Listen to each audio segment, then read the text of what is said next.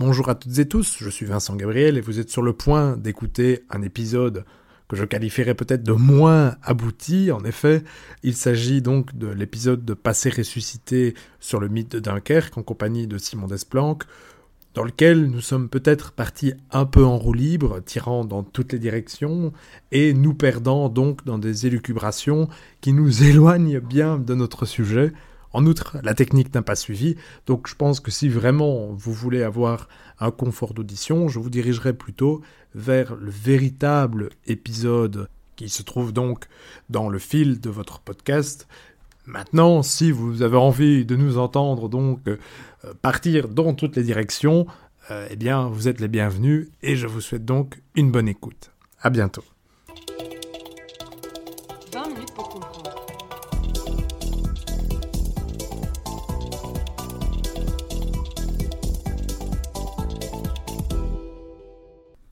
Bonjour à toutes et tous et bienvenue dans ce nouvel épisode de Passé ressuscité, le format de notre podcast 20 minutes pour comprendre, dans lequel nous revenons sur des éléments du passé qui trouvent une certaine résonance dans notre présent.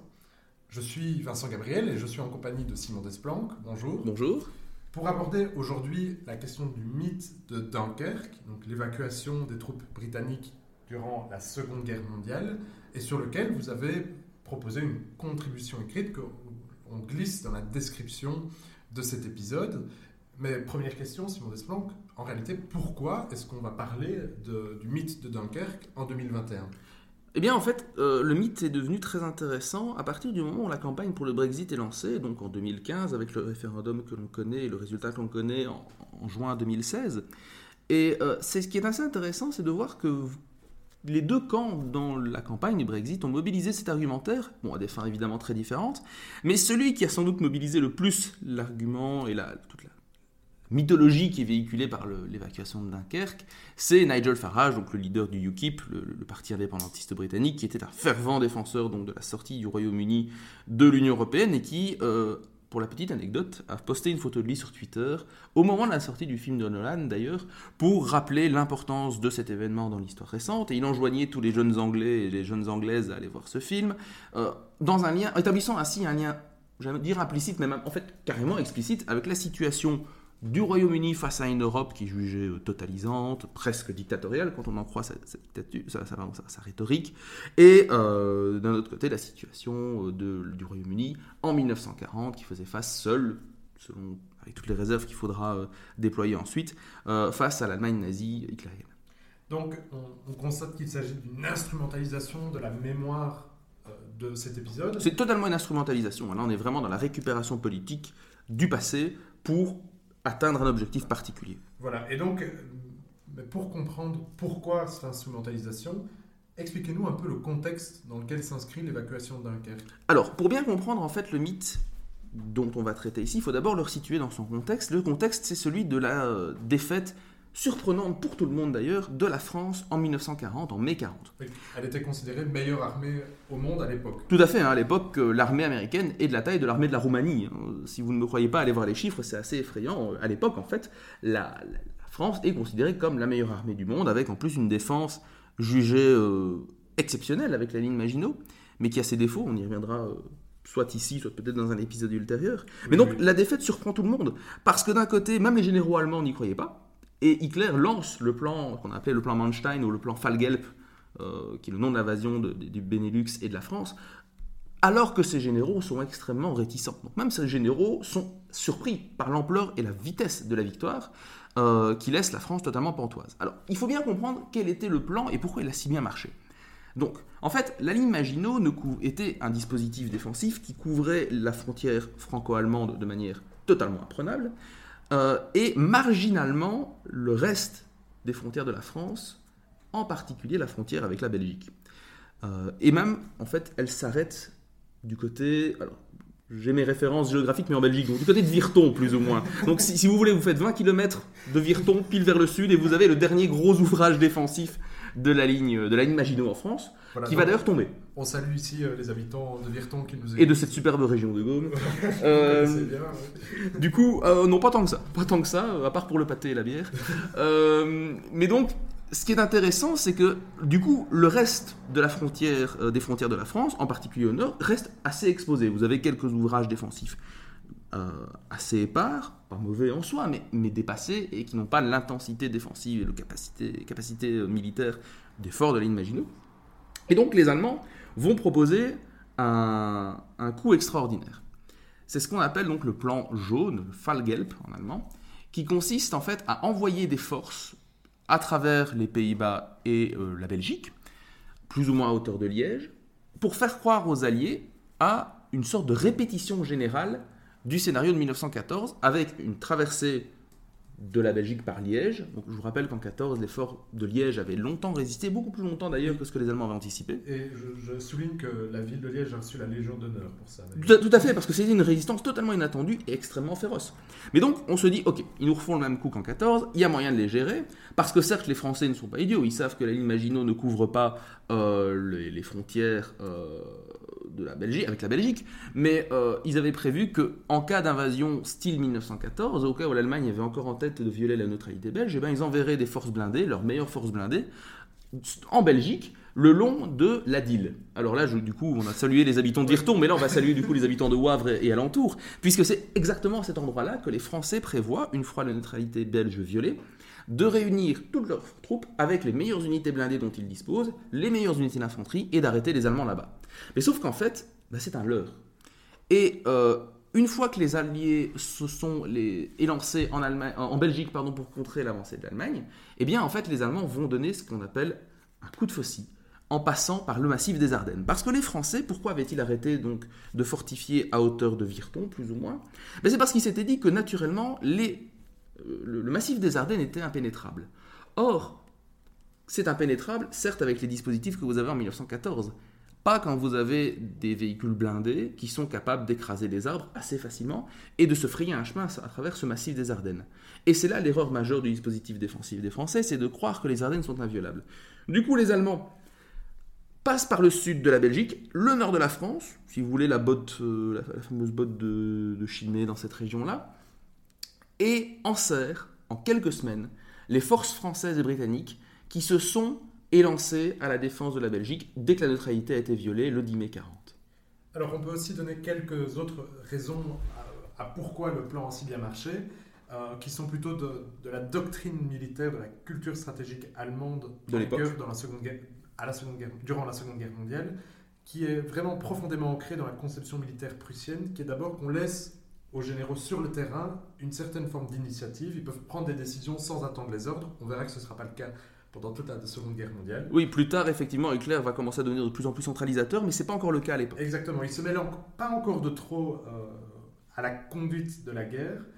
On a également une nouvelle conception, une nouvelle philosophie de celle-ci, c'est ce qu'on a appelé la Blitzkrieg. Donc on a une combinaison, on a une utilisation tout à fait novatrice des tanks, de, de l'aviation et des troupes on est dans une guerre de mouvement, alors, vous l'avez dit, euh, les Alliés restent, eux, prisonniers d'une certaine conception très passéiste de la guerre, très profondément ancrée dans la mémoire et le, plutôt le souvenir de la guerre 14-18, où on pensait qu'en fait, la guerre qui allait arriver serait une guerre de position, alors que je l'ai dit, c'était, ce sera une guerre de mouvement. Mais quelque part, on est tous les deux, tous les, les, deux camps sont dans le souvenir de la guerre de 14, sauf qu'ils ne se souviennent pas de la même chose. Oui. Les Allemands, eux, se souviennent qu'à la fin 1918, enfin, la fin, début de l'année 1918, fin de la guerre, donc, lors de l'offensive de printemps, ils ont obtenu des résultats absolument incroyables avec ce qu'on avait appelé à l'époque les, les, Sturmtruppen.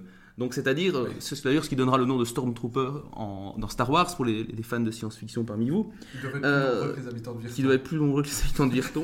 ça va nous attirer des, ça va nous attirer des, des, les foudres de nos auditeurs, mais bref.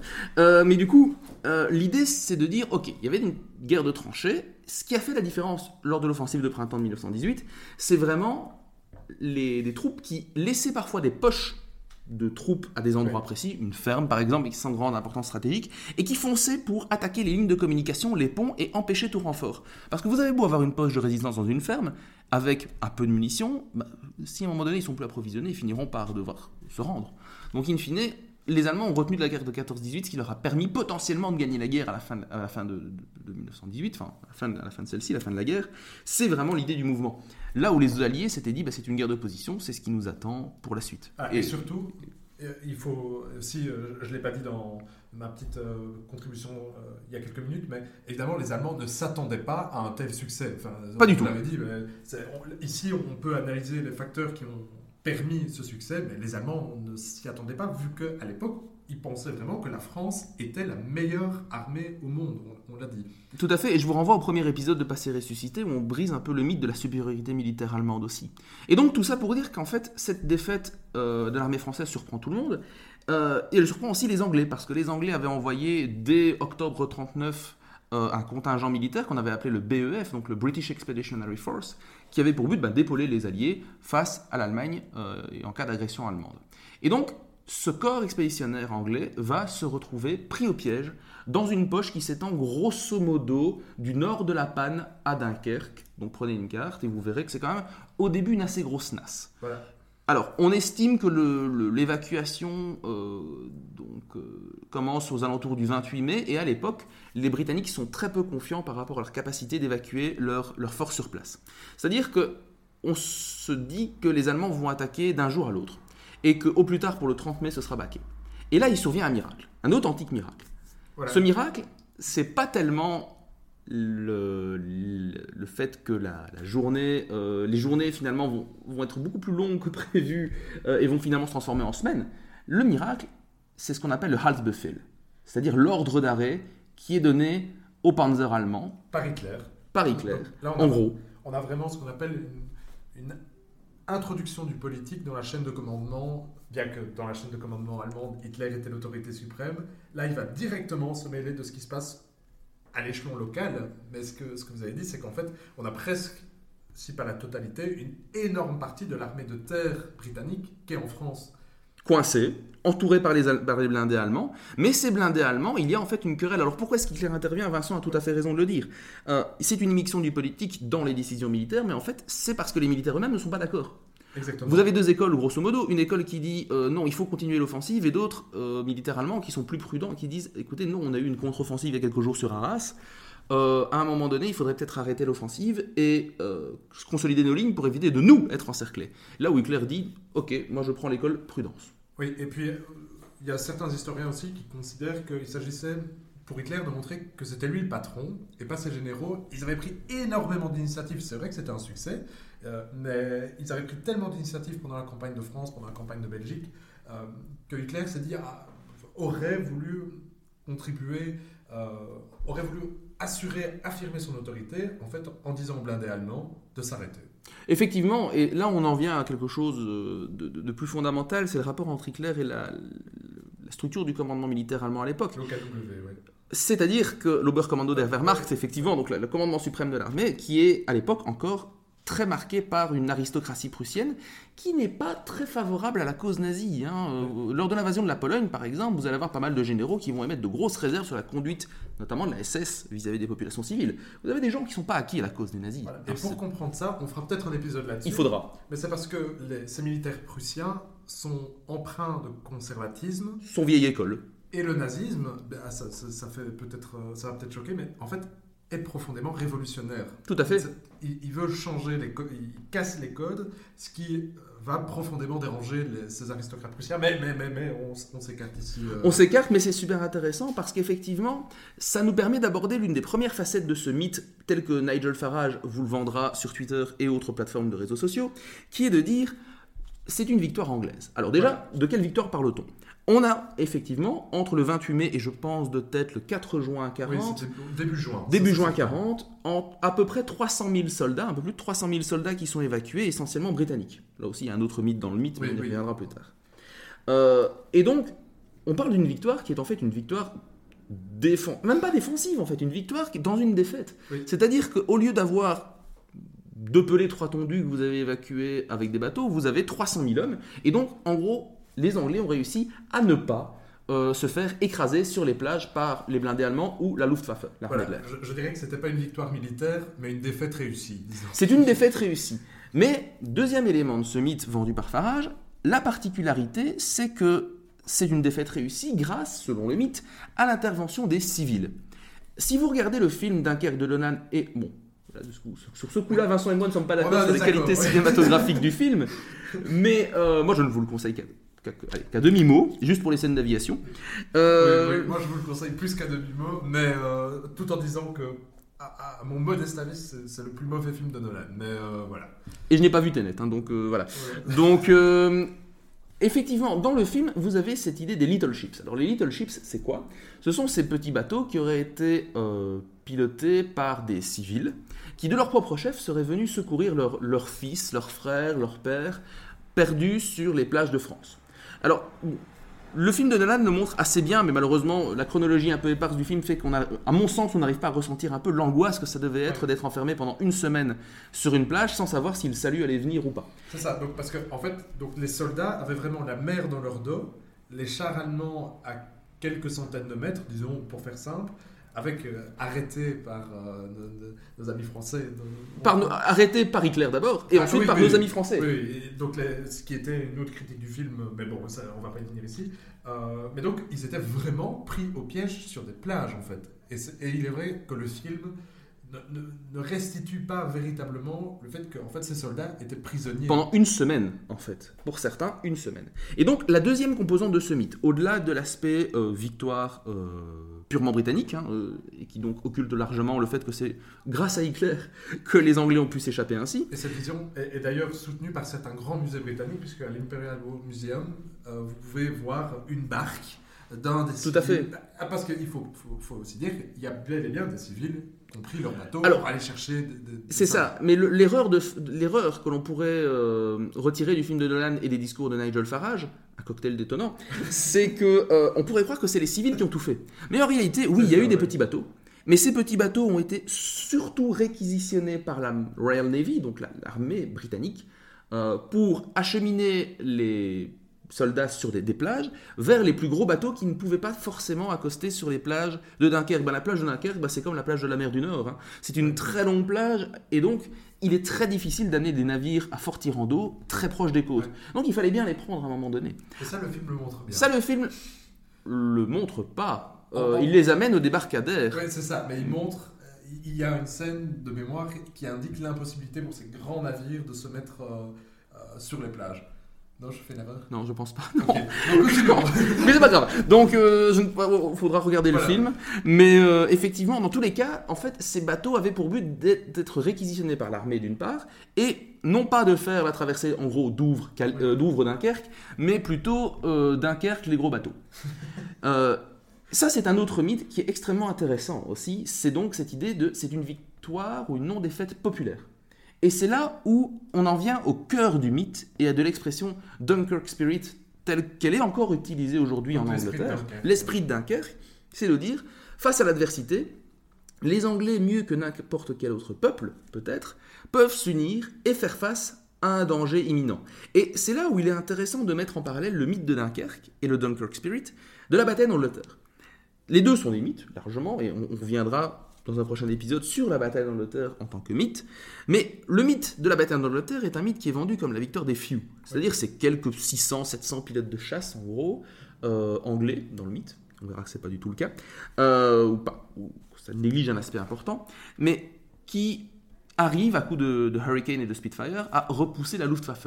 Là où le mythe de Dunkerque, c'est vraiment l'idée d'un peuple qui fait bloc totalement face à Hitler avec, et c'est la dernière composante du mythe qui est très intéressante à mettre en, parallèle, à, mettre en parallèle pardon, avec le rôle que Nigel Farage entend jouer, c'est que c'est uniquement grâce à la volonté de Winston Churchill que le peuple britannique a réussi à s'unir comme un seul homme pour venir en aide à ses boys perdus sur les plages du nord de la France. Voilà, il faut rappeler ici, euh, on a tendance à voir Churchill d'une façon euh, assez biaisée parce que à l'époque, c'est vrai que c'était en fait c'était le dernier choix presque de tout le monde quand il arrive euh, au pouvoir euh, concomitamment à l'invasion Le 10 mai 40, il est, Premier ministre. De l'invasion allemande. C'était le dernier des choix. Et en fait, l'objectif, c'était du fait d'une certaine magouille politique, mais le but c'était que, en fait, ils se salissent les mains pour que un successeur puisse endosser euh, le, rôle de Premier ministre et terminer la guerre sous-entendu négocier cette fois-ci avec l'Allemagne. Avec l'Allemagne,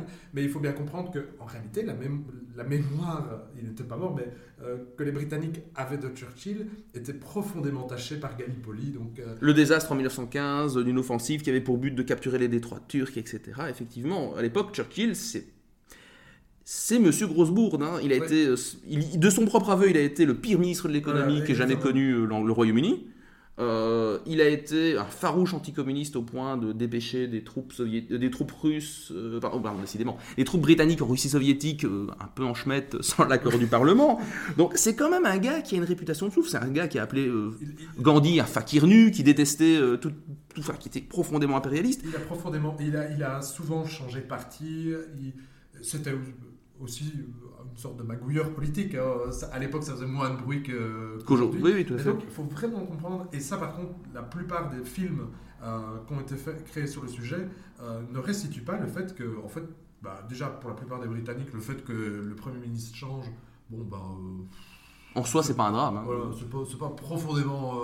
Bon, quand- alors, c'est vrai qu'on est en temps de guerre, mais quand Macron change de Premier ministre, euh, oui, les médias s'excitent pendant trois jours, puis c'est tout. Pour le Français moyen, comme pour le Britannique moyen, en fait, on parle d'une guerre ici, donc le, le changement à la tête du navire, eh ben, il n'a pas une profondeur et surtout, il ne crée pas un enthousiasme politique. Y a pas, le, le peuple britannique n'est pas uni derrière Churchill. Non, Euh, et il faut ça, pas oublier faut- qu'à l'époque, il y a encore un fort soutien pour la politique d'appeasement qui avait été porté par son prédécesseur, Neville Chamberlain, qui s'était fait rouler dans la farine à Munich, et puis lors de, l'affaire polonaise, etc., et même avant, lorsque la République, enfin, la République tchèque, j'allais dire, mais en fait la Tchécoslovaquie est totalement annexée dans le Reich allemand, il se rend bien compte qu'il s'est fait berner, et il va largement soutenir Churchill. Mais la politique d'appeasement qu'il a insufflée euh, en 38 puis en 39, ben, elle, reste encore, et finalement elle convainc encore un Britannique sur quatre en, mars 40. hein. Ouais, et en fait, bah, la raison est très simple. La, la mémoire qu'on a de Churchill aujourd'hui, c'est que le gars voulait faire la guerre contre le nazisme. Mais si vous ré- réfléchissez un petit peu, bah, il n'y a pas beaucoup de Britanniques qui vont être enchantés d'envoyer leurs fils, leurs frères euh, se battre contre le nazisme, qui est une idéologie qui en fait ne touche pas l'île.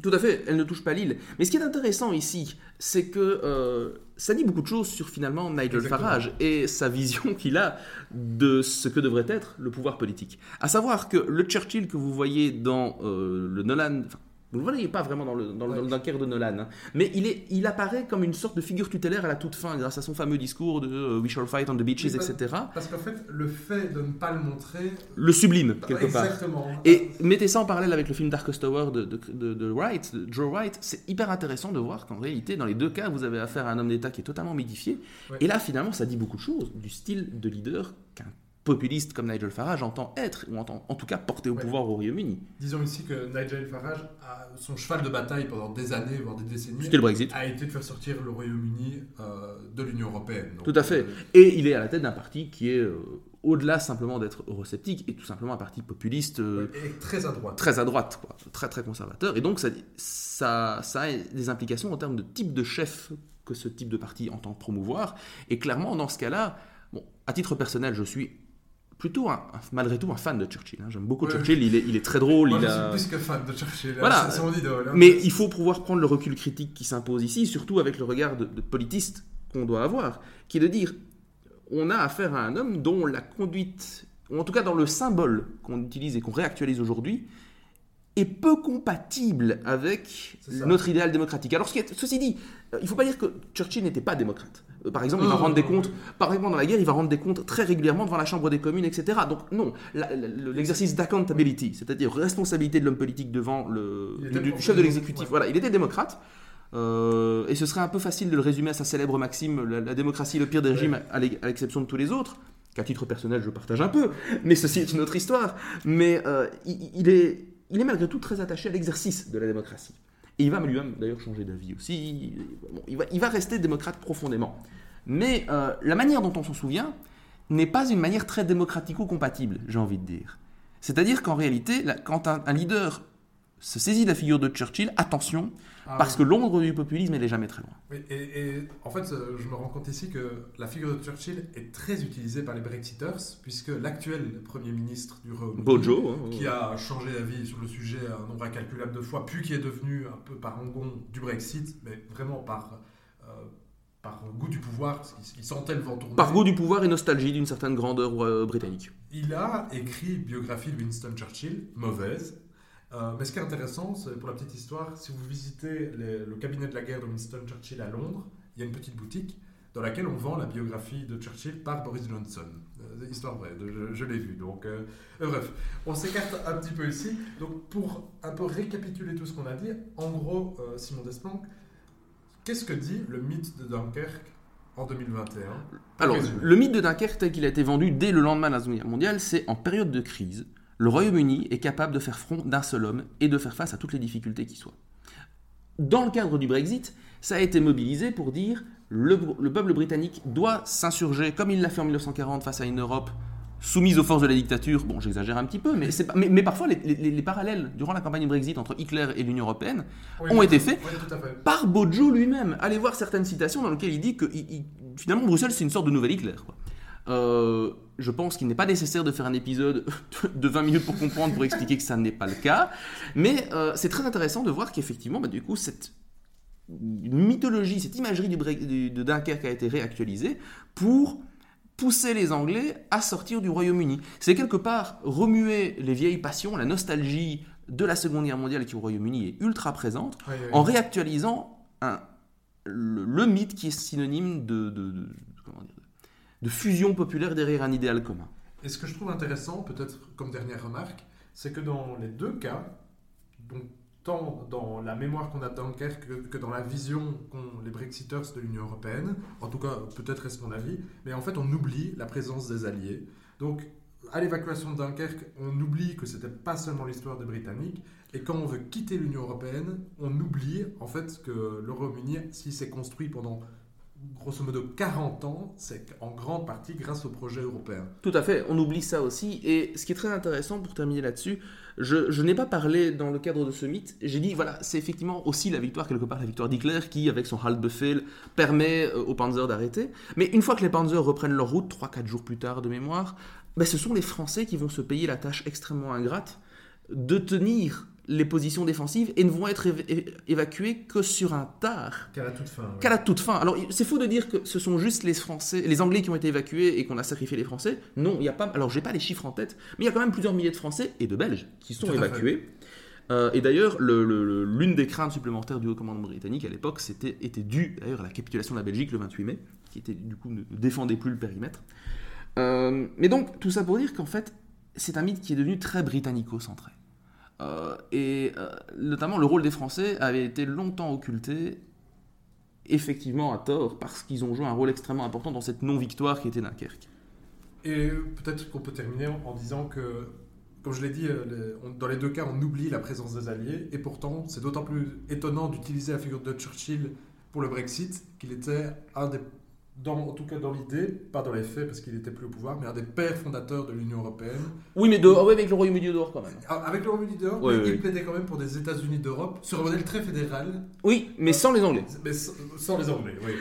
Mais pour- Parce que quand même, il faut pas tout mélanger. Mais, hein. mais dans, mais dans- quand même dans cette volonté d'une unification politique, mais sans transfert d'autorité, euh, vers... il n'aurait pas aimé le Bruxelles d'aujourd'hui, ça, ça, ça, Je, je pense que c'est rien de le dire. ça, c'est certain. Mais il avait ce projet en fait très romantique de Victor Hugo, d'une sorte de confédération dans laquelle on est chacun chez soi, mais où on est un peu aussi. euh, Tous ensemble, euh, oui. Et d'ailleurs, le- ce qui est très intéressant, c'est que Nicolas Soames est le petit-fils de Winston Churchill, et lui était pour le coup un des grands défenseurs du maintain, hein, c'est-à-dire le non-Brexit.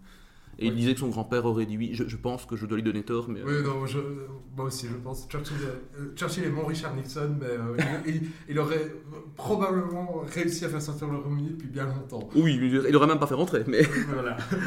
Mais voilà, donc euh, nous avons réussi, je pense, à vous expliquer en quoi l'évacuation de centaines de milliers de soldats britanniques euh, en 1940 a été réactivée pour sortir de l'Union européenne. Donc vous voyez qu'en réalité, euh, comme quoi l'explication des mythes de l'histoire dit comme toujours beaucoup de notre présent. Merci beaucoup Simon Desplanques. Au plaisir. Au plaisir de vous retrouver, chers auditeurs, pour de nouvelles aventures à une autre page de l'histoire. À bientôt.